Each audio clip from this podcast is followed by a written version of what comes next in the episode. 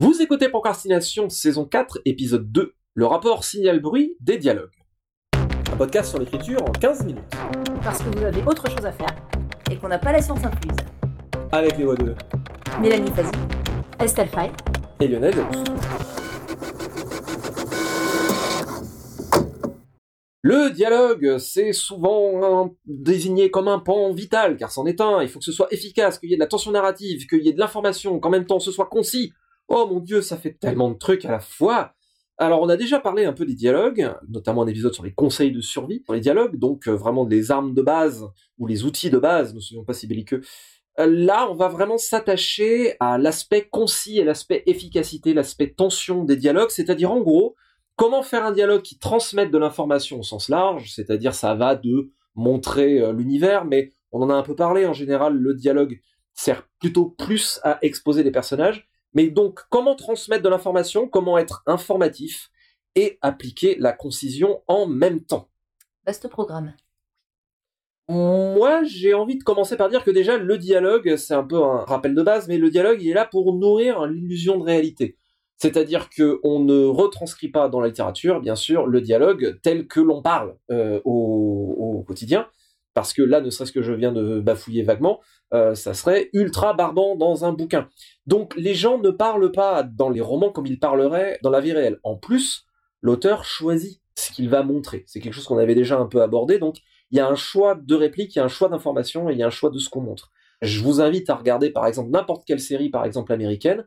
Jamais les gens ne se disent bonjour. Jamais les gens même ne s'abordent normalement. On a toujours par exemple James Bond qui vient s'asseoir en face de la fille et qui fait Hum, cette margarita a été euh, récoltée euh, sur euh, les coteaux du Beaujolais. euh, Sentez-vous cette odeur tourbée et elle le, et, et le dialogue et elle le répond avec un truc tout aussi sibyllin et le dialogue s'engage comme ça. En général, vous faites pas ça comme ça si vous voulez pas terminer avec la margarita dans la tronche. Mais ça fait partie des jeux de la fiction. Et à travers cette espèce d'exemple complètement pourri que je viens de donner, mais ça vous pose un rapport, ça vous pose un rapport avec les personnages.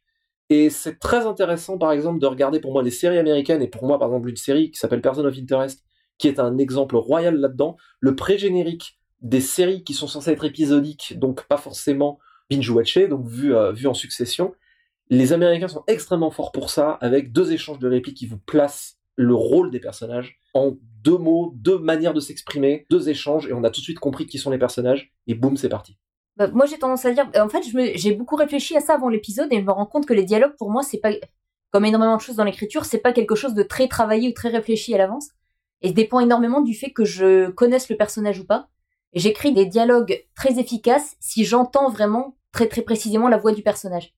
J'ai vraiment besoin de quelque chose comme ça, de la même manière que pour donner des informations comme ça en passant, il semble nécessaire d'avoir une bonne connaissance, je dirais, des enjeux, de l'univers, de tout ça en arrière-plan. Et à un moment donné, les dialogues se construisent à partir de tout ça, sans nécessairement passer des heures à dire euh, je vais tirer dans ce sens-là, tiens, je vais placer ce truc-là à ce moment-là. Et je sais pas pour vous, mais les dialogues, j'ai tendance. Tu parlais de la concision, comment on insiste sur la concision. Pour moi, ça se fait beaucoup euh, en laissant reposer, en prenant du recul et en relisant. Et là, on sent tout de suite, encore plus que dans la narration, ce qui dépasse. Si un dialogue ne marche pas, ça se sentira beaucoup à la relecture. Donc du coup, je, suis pas en écrivant un dialogue, je suis pas focalisée sur la concision parce que tout ça pour moi, j'arrive après avec mon, mes ciseaux et je coupe ce qui dépasse. Bah alors, euh, moi, deuxième épisode que je suis là, et je vais déjà contredire Lionel. Parfait, c'est parfait, c'est ça qu'on veut.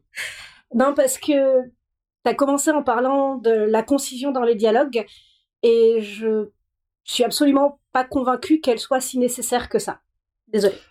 C'est vrai, que c'est ma faute. Je suis parti sur, le rap- sur la concision, mais en fait l'épisode, et le titre de l'épisode est mieux formulé, c'est le rapport signal-bruit.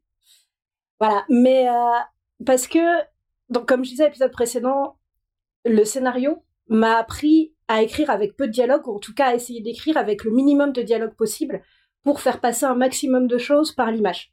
Mais justement aussi, ce que ça m'a montré, cette expérience, en tentant par moments de l'amener dans le monde littéraire, c'est que c'était pas la seule manière d'écrire un livre, voire que c'était limité quand on écrivait un livre. Et euh, donc quand je me suis lancée dans mon premier roman, je sortais d'une école de scénario. Et euh, j'envoie mon premier chapitre euh, à un très bon directeur de collection qui le descend complètement et il avait raison. Notamment parce qu'en fait j'écrivais en scénariste alors que c'était du roman. Et un dialogue de scénario ou les dialogues de séries télé dont tu parlais par exemple, en fait il est sous-tendu par plein de choses, c'est-à-dire qu'il va déjà y avoir le visage du personnage qu'on voit à l'écran, le jeu de l'acteur, l'intention qu'il va amener, le montage, Bref, une réplique dans un scénario, c'est pas quelque chose qui va fonctionner en dialogue de roman. Ça, c'est une des premières leçons que j'ai appris, que j'ai appris à la dure, mais c'était bien. Après, évidemment, dans le roman, il y a plein de choses autour qui nourrissent le dialogue, mais ça ne fonctionne pas pareil, encore une fois, parce qu'il n'y a pas cette immédiateté de toutes les couches que le jeu d'acteur, la mise en scène, etc. vont apporter au dialogue. Donc, vraiment, je suis pas sûre qu'un dialogue doit forcément être concis, déjà. Je ne pense vraiment pas qu'un dialogue de série télé, ça puisse s'appliquer dans un roman, au contraire. Et puis, par moments, bah, se laisser emporter par un immense dialogue, euh, donc par des superbes joutes verbales entre les personnages. Je pense par exemple à une très bonne série qui s'appelle La Fureur de la Terre, où il y a de très belles joutes verbales entre les personnages. Désolé. Voilà, c'est un plaisir en soi. Il y a un plaisir du texte. Euh, le plaisir des dialogues, ça, pour le coup, c'est ce que j'amène de ma formation encore d'avant. C'est-à-dire qu'avant, j'écrivais du théâtre, je faisais du théâtre. Et pour le coup, le théâtre, on n'a que le dialogue à la base, dans ce qu'on va présenter aux comédiens. Après, pareil, ce dialogue va être nourri par les comédiens, par la mise en scène. Mais une pièce de théâtre, elle va déjà devoir tenir assez bien toute seule sur quasiment que du dialogue pour pouvoir traverser les mises en scène, voire, dans le cas des grandes pièces classiques, traverser les âges en tenant que là-dessus. Et ça nous montre la force d'évocation du dialogue. Donc par moment, un très grand dialogue à sublime, grande tirade, hyper évocatrice, euh, voilà, où euh, bah justement donc euh, aussi les tirades de certains personnages donc dans les univers Lovecraftiens qui racontent les déchéances des villes ou qui racontent donc le retour des grands anciens, on se perd dedans, mais on aime se perdre dedans. Et c'est super évocateur. Et cette force-là du dialogue qu'on a donc en littérature, il faut pas s'en priver. Mm. Il faut juste utiliser à bon escient, ou au moins essayer. Peut-être le plaisir de la digression tant qu'elle est bien dosée, oui. Complètement. Et surtout, de laisser respirer les dialogues, de laisser respirer les textes, et de mettre des répliques qui servent pas forcément à grand chose, bah pour alimenter cet effet de réel aussi. Parce que la vie, c'est aussi dire des phrases idiotes qui ne servent à rien ou euh, faire du fatigue complètement et c'est ça aussi. Bah, c'est marrant parce que tu parlais des, euh, des digressions en fait et un exemple qui me venait en cinéma, je sais pas pourquoi, c'est Tarantino. Et une chose qui l'a amené à un moment donné, c'est de faire ces personnages de truands qui sont en train de parler de milkshake et de trucs comme ça pendant des plombes. Et euh, ça a été beaucoup repris, etc. Mais il y avait quelque chose de l'idée de bah on, on ancre dans une banalité. Alors le dialogue évidemment est pas réaliste du tout, mais on prend quelque chose qui, au lieu d'être en train de parler d'une mission ou autre, ben on, va, on va discuter de musique, de cheeseburger et autres pendant 10 minutes. Ça peut aussi apporter quelque chose en termes d'univers, en termes d'ambiance ou de respiration. Non, je, merci, euh, merci pour la fureur de la Terre. Euh, non, j'avoue vraiment c'est ma faute quand j'ai utilisé ce terme de concision. En fait, le terme de rapport signal-bruit est bien meilleur. Tu, parlais de digression euh, bien osée, Mélanie. Du coup la notion finalement est assez difficile à définir. Qu'est-ce qui est utile? Et encore, cette notion d'utilitarisme est horrible parce que qu'est-ce qui sert plus exactement? Plus, Plutôt qu'est-il? Qu'est-ce qui sert le projet? Et là, c'est très étonnant. L'endroit qui m'a appris ça étonnant, c'est en retranscrivant des interviews que j'ai faites, des interviews en langue française en fait. Je me suis aperçu que, comme tu disais tout à l'heure, ça ne se lit pas comme on parle dans la vraie vie. On est obligé de faire des coupes. Et il y a une question de rythme en fait. Je me suis aperçu et j'en étais la première surprise que une interview transcrite ou un dialogue, il y a quelque chose du rythme. Il y a un moment donné où euh, même si tu as des hésitations, des répétitions ou autres, à un moment donné, ça casse complètement le truc ou pas. En tout cas, pour moi, ça fonctionne beaucoup au rythme. En le relisant, c'est ça qui va dépasser ou fonctionner aussi. Après, sur ce qui fonctionne dans un dialogue, il y a quelque chose que j'ai pas trop entendu aborder ici. Faut me dire si je me trompe, et qui est quelque chose que pour le coup j'ai appris en théâtre par euh, un de mes professeurs euh, à l'American Conservatory Theater à San Francisco. Donc c'est plus dans une vision anglo-saxonne des choses. Mais c'est vraiment de voir les dialogues, en tout cas au théâtre, comme des successions de prises de pouvoir au cours de la scène. Mm-hmm. Et de jouer aussi sur ces dynamiques-là. Donc euh, vraiment au début, c'est A qui a le pouvoir, puis pendant le dialogue, B le reprend, puis A reprend la balle, et c'est toutes ces tensions-là aussi qui vont donner vraiment du rythme, qui vont donner de la tension à une scène. Et euh, bah, en ciné par exemple, parce que quand même le ciné c'est bien aussi, c'est ce que fait McTiernan quand dans Basique il filme des dialogues en fait et il monte des dialogues comme des scènes d'action. Vraiment. Donc ça pour le coup, si vous voulez voir ce que c'est qu'un dialogue avec des prises de pouvoir, euh, regardez Basique. Déjà c'est vachement bien. Euh, déjà c'est McTiernan. Et voilà, là vous voyez vraiment comment ça fonctionne. Mm. Et cette manière de fonctionner du dialogue, vu comme des prises de pouvoir successives, ça fait partie des couches de fonctionnement du dialogue mm. que j'ai amené avec moi dans le roman. Mais c'est vrai qu'on est en train de parler de ce qui fonctionne dans une réplique et pas tellement de l'effet d'ensemble. Je, je, suis complètement d'accord sur ce que tu dis sur la dynamique.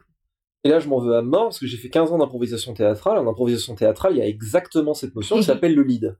Et j'ai jamais fait le rapprochement comme un gros naze.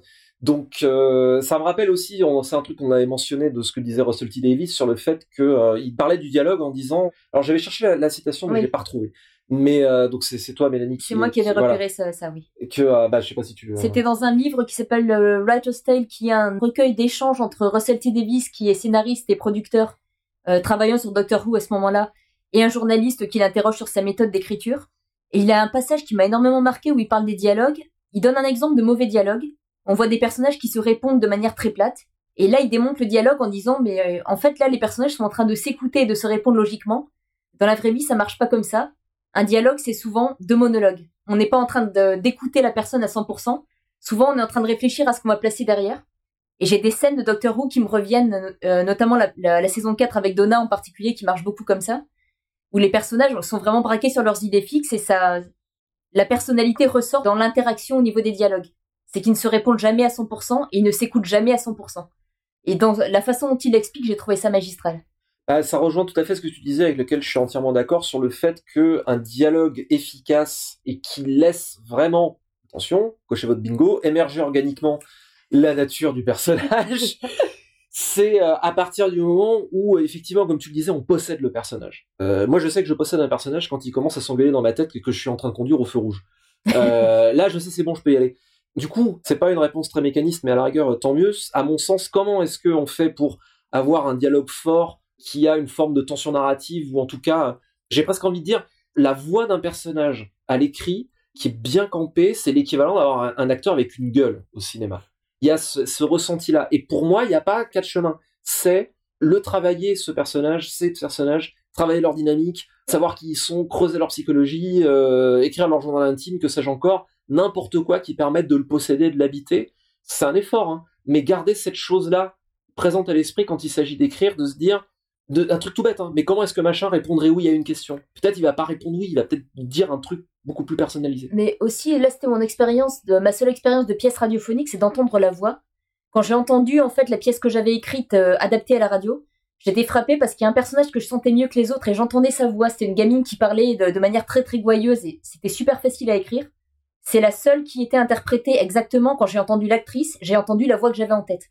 Et les autres acteurs, quand je les ai entendus, n'arrivaient pas à s'emparer du texte parce que je l'avais mal écrit, parce que je n'entendais pas suffisamment les voix. Ça m'a frappé à quel point entendre soi-même la voix, c'est la transmettre aux acteurs derrière. Donc, je pense que ça peut être transposé à la faire entendre au lecteur. Ah, juste, si je peux me permettre, il y a quelque chose qui me frappe dans ce que vous dites, oui. Euh, même si je suis d'accord avec beaucoup de choses, notamment ce que tu dis sur les voix. Et je vais me permettre d'être un petit peu en désaccord avec euh, Russell T. Davis, alors voilà, j'ai vraiment peur. Euh, mais c'est que ce qui m'intéresse dans un roman avant tout, pour moi, c'est comment les personnages vont se rencontrer, vont se faire changer les uns les autres, comment vraiment les interactions entre les personnages vont les faire évoluer, vont les faire changer. Et là, dans les dialogues, quand même, j'ai l'impression, depuis tout à l'heure, que vous êtes beaucoup sur comment un dialogue définit un personnage, alors que ce qui va m'intéresser, après, c'est complètement personnel, et ça vient peut-être de mon parcours dans le théâtre aussi, c'est comment, au contraire, un dialogue va faire changer les deux personnages. Et pour moi, un dialogue qui m'intéresse, qui va me faire vibrer, euh, tant à écrire qu'à écouter qu'à lire, c'est un dialogue où les personnages, ils sont dans un état A au début et ils sont minimum dans un état A' à la fin, voire dans un état C. Et c'est un dialogue où les personnages vont se faire changer les uns les autres. Vraiment. Ils vous vont amener de l'évolution chacun à l'autre personnage. Et ça va les amener à des endroits où ils n'auraient pas pensé aller au début. Donc, au contraire, ce qui m'intéresse avant tout dans un dialogue, c'est l'interaction. Après, encore une fois, c'est complètement personnel, bien sûr. Non, non je, suis d'accord avec toi. En fait, là, euh, pour moi, j'étais plus placé sur le fait que finalement, mais tu m'en fais prendre conscience, euh, le dialogue et euh, l'écriture du dialogue dans un personnage, en tout cas au début d'une scène, en fait, le dialogue définit l'être au monde, le rapport au monde du personnage quelque part. Et toujours dans cette idée un petit peu utilitariste, mais de rapport signal-bruit, le personnage, à travers sa manière de s'exprimer, il exprime déjà son rapport au monde, il exprime déjà ce qu'il est. Et c'est d'autant plus passionnant quand ça peut évidemment évoluer, parce que je trouve que les personnages qui évoluent sont... Bah, il y a de très bons personnages qui n'évoluent pas, mais, mais je trouve ça plus rigolo quand ça évolue et quand ça change, et quand ça surprend. Mais euh, la manière, euh, à travers une phrase, à travers euh, la manière de répondre à une question, à travers la manière de dire bonjour, on peut exprimer des volumes entiers, comme un regard peut le faire dans la littérature ou, au cinéma d'ailleurs. Je suis entièrement d'accord avec toi, mais j'étais plus placé, je m'en rends compte intellectuellement, sur le fait que la manière de s'exprimer définit en soi déjà le personnage et ça émerge de, de ce qu'il est. Petite citation pour terminer. Alors, eh ben justement, on va convoquer Russell T Davies à la barre, à travers son, donc, son essai The Writer's Tale, traduction maison, parce que, à notre connaissance, l'ouvrage n'est pas traduit en français. Et ce qu'il dit sur le dialogue, alors ce n'est pas ce dont on parlait tout à l'heure, mais une autre vision de sa part. Voilà ce qu'est le dialogue. Puiser dans ses marées et ses pulsions. En révéler des aperçus, sans jamais révéler de vérité ultime, car elle n'existe pas. Nous sommes bien des choses pour bien des gens, et une grande inconnue pour nous-mêmes. C'était Procrastination, merci de nous avoir suivis. Maintenant, assez procrastiné, allez écrire.